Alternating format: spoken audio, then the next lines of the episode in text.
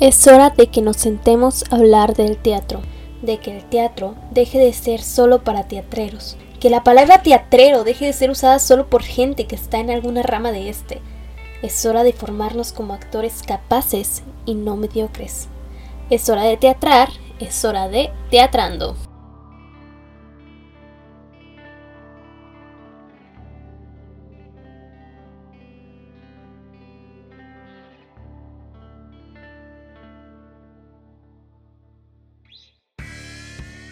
Hola, hola, hola a todos, todas y todes. Les habla Noelia Reina, teatrera, actriz de teatro independiente y estudiante en la licenciatura de arte teatral. Creo que esa presentación de mí misma se está volviendo algo redundante. Ah, nos encontramos de nuevo en un nuevo podcast. He intentado ser más constante con este y esperemos que así sea por el resto del año. Realmente este podcast yo lo creé para tener un espacio en el que hablar de teatro y poder explayarme sin tener miradas fijas, así como esta chava está crazy porque habla tanto de teatro. Pero bueno, el día de hoy vamos a hablar de un tema que tengo en la cabeza desde que lo leí, que es el entrenamiento que es parte de nuestra vida cotidiana o un entrenamiento que sea un modo de vida más que un entrenamiento. Por cierto, he de decirles que algunas de las cosas que voy a decir aquí fueron sacadas de dos libros. Uno es El arte del actor de Stanislavski y el otro es El training del actor de Carol Müller. Pero bueno, ahora sí nos vamos a meter en mi mero mole que es la teoría teatral. Vamos a hablar primero de Stanislavski, que es una de las figuras más importantes en el mundo del teatro. Muy bien, nos ubicamos antes del siglo XX. Y los actores lo que buscan en su interpretación, más que el conectar con el personaje, es el poder hacer una interpretación que sea muy bien recibida por parte del público. Entonces se hacían movimientos exagerados, se impostaba la voz, se caía en muchos clichés y no había realmente una concentración en lo que estaba intentando transmitir la obra. Entonces a nuestro personaje Stanislavski se le cruza una obra que es La gaviota de Anton Chekhov y en esta hay un subtexto, que es el subtexto, esto que se puede leer entre líneas, pero nunca se dice explícitamente en la obra o el personaje nunca lo expresa. ¿Cómo así? Pues antes las obras todo lo expresaban, todo se hacía por medio de monólogos o soliloquios, no había un desarrollo del personaje porque el público todo lo sabía a través de los textos, es decir, que la palabra era antes que la acción. Entonces, en esta obra de Anton Chekhov, La Gaviota, no había una explicación de una de las situaciones de los personajes, solo había como una pequeña referencia, pero nunca había una expresión por parte del personaje de por qué había dicho tal cosa o había expresado tal cosa. Entonces Stanislavski entró en conflicto y comenzó a pensar en cómo podían hacer para que el público entendiera la situación de este personaje. Y pues aquí empezó la base del método de Stanislavski. Stanislavski nos dice que un actor no puede depender de su inspiración. Es decir, que si yo tengo una situación personal que me está impidiendo conectar con mi personaje, yo tengo que tener una técnica base para que ésta no me afecte al punto de no poder hacer mi trabajo, que es actuar. Nos vamos a detener tantito en el significado de actuar, interpretar o representar. Dice así, representar es hacer renacer la vida del ser humano a través del arte. En un teatro creativo, el objeto de la concentración de un actor es el alma misma del personaje. Lo que significa que para actuar debe saber cómo concentrarse en algo que solo él puede percibir al penetrar profundamente en su propio ser, al reconocer lo que evidenciará en la vida escénica durante los momentos de mayor emoción y violenta lucha. En otras palabras, necesitará concentración anímica en emociones que no existen, pero que pueden ser recreadas o imaginadas. ¿Y cómo voy a concentrarme en algo que no existe? Pues lo básico es empezar por nuestros sentidos. ¿Cuáles son nuestros cinco sentidos? La vista, el olfato, el oído, eh, ya no me acuerdo de los demás, el tacto y el gusto. Esos son. Una disculpa. ¿Y por qué tengo que entrenar mis sentidos si es lo que uso todos los días? Todos los días uso mi tacto, todos los días uso mi vista. Sí, pero no sabemos cómo reaccionamos ante estos estímulos que nos dan nuestros sentidos. Por ejemplo, ¿sabes la diferencia de cómo reacciona tu cuerpo cuando estás en un concierto, ya sea escuchando la música que te gusta, un nocturno de Chopin o una banda que te encanta? a cuando estás en tu habitación y comienzas a escuchar el rasquido de un ratón en la esquina, nuestro cuerpo reacciona completamente distinto y para esto tenemos que tener entrenado nuestros sentidos. Porque ante distintos estímulos nuestro cuerpo reacciona de distinta manera y esto tiene que verse en la escena. Pero después de entrenar nuestros sentidos, que hay una infinidad de ejercicios para entrenar, esto no es todo. También debemos de entrenar nuestra concentración para poder recrear o traer a la escena emociones de nuestro personaje, tenemos que tener una total concentración en los estímulos que se le están presentando. Pero la cuestión es, si yo ya tengo un control sobre mis sentidos y también sobre mis emociones, el cómo traerlas a la escena, cómo se las transmito al público. Michael Chekhov nos dice que hay actores que pueden sentir sus papeles y comprenderlos con claridad, pero no aciertan a expresar ni a transmitir al espectador aquellas riquezas que llevan dentro, como pueden ser aquellos pensamientos y emociones que se ven encadenados de algún modo al interior de sus cuerpos. Entonces yo puedo tener toda la idea de lo que mi personaje tiene que transmitir, pero si no tengo un cuerpo entrenado o una voz entrenada, este mensaje no le va a llegar al espectador. El actor debe llevar un entrenamiento completo que implique lo corporal, lo vocal, lo espiritual y lo mental. Volviendo a Stanislavski, él es quien sembró la semillita para que comenzara a haber un mayor estudio sobre la técnica del el actor. Después de que Stanislavski nos deja ya esta semilla, más personas comenzaron a hacer un estudio sobre una educación completa del actor y a principios del siglo XX lo que se buscaba es que esta educación desarrollara armoniosamente el cuerpo, espíritu y el carácter humano. Y aunque había muchos teóricos, reformadores, métodos, todos tenían el mismo fin, que era permitirle al actor encontrarse en estado de creatividad en el escenario. Así que todos tenían las bases necesarias para la interpretación del actor, la flexibilidad en el cuerpo, el trabajo sobre la voz, pero también sobre la interioridad. Y esto era con el objetivo de conectar la mente y el cuerpo del actor, que pudiera pasar de uno a otro sin dificultad como mencioné anteriormente, que la mente y el cuerpo no se vuelvan un obstáculo, y esto nos permite estar creativos a la hora de estar en escena. Dice aquí que así el cuerpo se convierte en vehículo del pensamiento. Y estos métodos no se basaban simplemente en dar una receta o en haz esto, haz el otro para llegar a algo, sino que a base de evidentes cosas como la relajación, la respiración, la visualización, la improvisación, te llevaban a un estado de soltura y flexibilidad que tenías una manera más fácil de conectar contigo mismo en la escena. Y esto es un trabajo mucho más profundo. Se busca que nuestro cuerpo sea un instrumento sensible y que nos podamos desnudar a la escena, que nos podamos entregar a la escena. Ahora sí, ya sabiendo cómo es un entrenamiento completo, vamos a entrar a cómo puedo entrenar yo llevándolo a mi vida cotidiana. Y pues vamos a hablar desde mi experiencia porque es lo que les puedo ofrecer.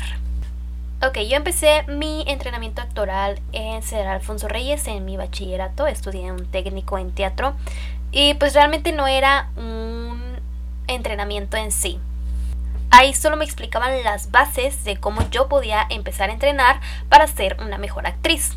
Y pues ya hice todo mi bachillerato y yo me frustraba mucho porque yo no tenía tiempo como de hacer un trabajo corporal en mi casa o de hacer un trabajo vocal, o sea, le trataba de dar el tiempo posible, pero a veces no había oportunidad, no, no podía sobrellevarlo. Y ya cuando estaba a punto de salir en mi último año empezó la pandemia. Y yo sé que todo mundo odia la pandemia, yo también la odié, pero a mí me ayudó mucho a crecer como actriz. ¿Por qué? Porque empecé a dedicarle más tiempo a mi cuerpo, porque empecé a dedicarle más tiempo a mi entrenamiento vocal. En ese tiempo yo estudiaba canto, entonces le dedicaba mucho tiempo. Y también porque empecé a leer mucho más de teoría y a buscar las cosas que a mí realmente me interesaban del mundo del teatro. Así que el momento en que yo empiezo a llevar un entrenamiento actoral completo es hasta que estamos en la pandemia. ¿Por qué? Porque hasta ese momento yo empecé a ver el entrenamiento como algo de mi vida cotidiana y no como una clase o como algo que veía de vez en cuando. Y primero yo lo debía en fases. Yo dedicaba una hora a entrenamiento corporal, dedicaba una hora a entrenamiento vocal, dedicaba una hora a leer, dedicaba una hora a experimentar hubo un cierto punto en mi vida en que podía hacer esas cuatro cosas. Cuatro horas dedicaba a mi entrenamiento actoral. Pero este ritmo que yo llevaba no era realista porque me cansaba mucho. A veces solo lo hacía por cumplir. No estaba disfrutando el proceso. Entonces decidí que quería hacer un cambio. Porque la manera en que estaba entrenando a mí ya no me estaba resultando. Ya no me era efectivo ni me era sano aunque sí estaba mejorando en la flexibilidad de mi cuerpo, en la soltura de mi voz, realmente yo no estaba conectando conmigo misma y me sentía muy mecánica, muy robótica, como decirlo, muy vacía. Entonces, pues mi entrenamiento ha ido evolucionando. Actualmente, pues estoy en la facultad, entreno las cosas que veo en clase, aparte hago yoga, de vez en cuando estudio canto o hago ejercicios de vocalización. Y lo que sí cambió mucho es que intento hacer mucho más conexión conmigo misma, el entrenar mi cuerpo a poder ir a emociones o a sensaciones en las que no he estado antes y cómo puedo interpretar esas sensaciones. Y también leo mucho, leo bastante.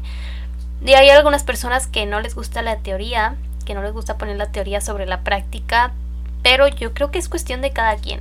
Pero bueno, ya hablaremos en otro podcast de eso, es todo un tema. Y sí, pues yo ya llevo un entrenamiento que se adapta mucho mejor a las partes de mi vida y me hace disfrutar mucho más el proceso cómo encontré este entrenamiento en el que yo me siento cómoda, en el que no siento que sea una obligación o algo que tengo que hacer, sino que quiero hacer, que me nace hacer día con día y que realmente disfruto en toda la plenitud.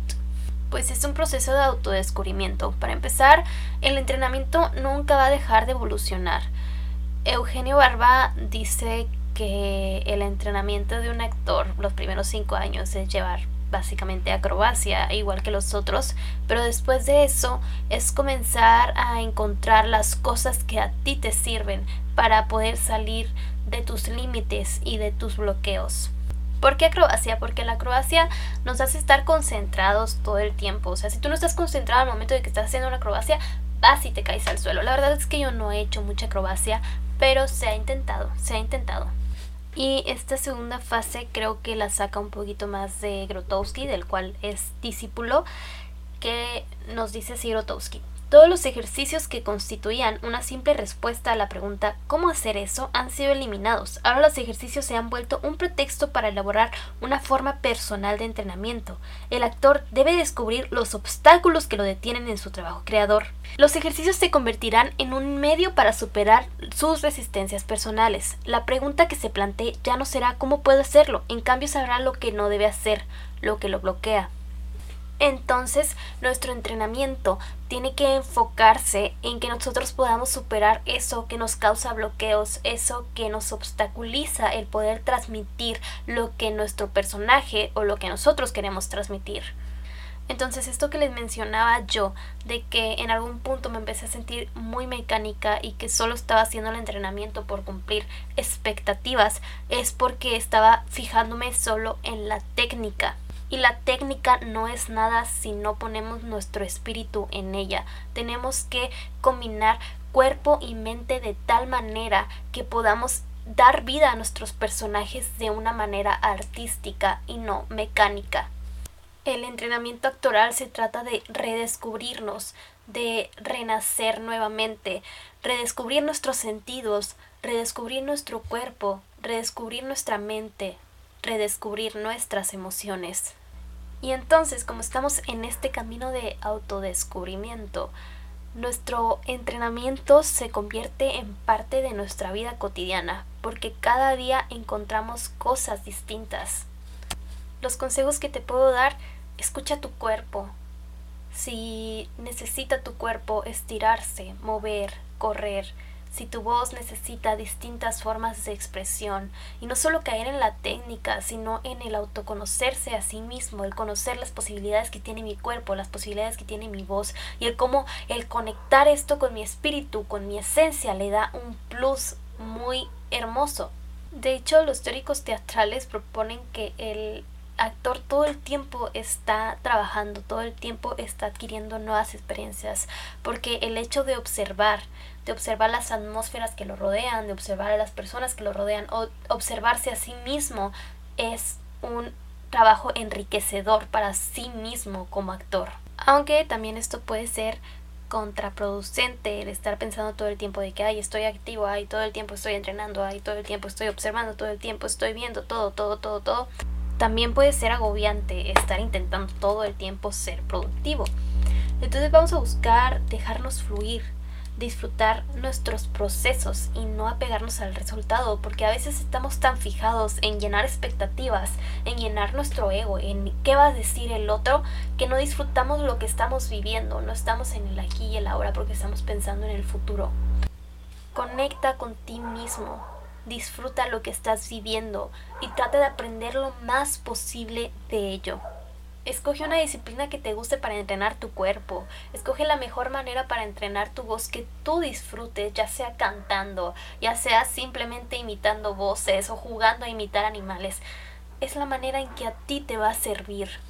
Y sobre todo conecta con tu esencia, esto que hablábamos el capítulo pasado de tratarnos bien a nosotros mismos y valorar que nuestro cuerpo, que nuestra mente, que nuestra voz nos está, permitiendo hacer lo que amamos. Y bueno, es todo por el episodio de hoy. Ahí perdonen si tengo algunos fallos de gramática al hablar. Es que realmente no me doy cuenta y al momento en que estoy editando si digo, Diosito Santo, esta niña habla muy mal.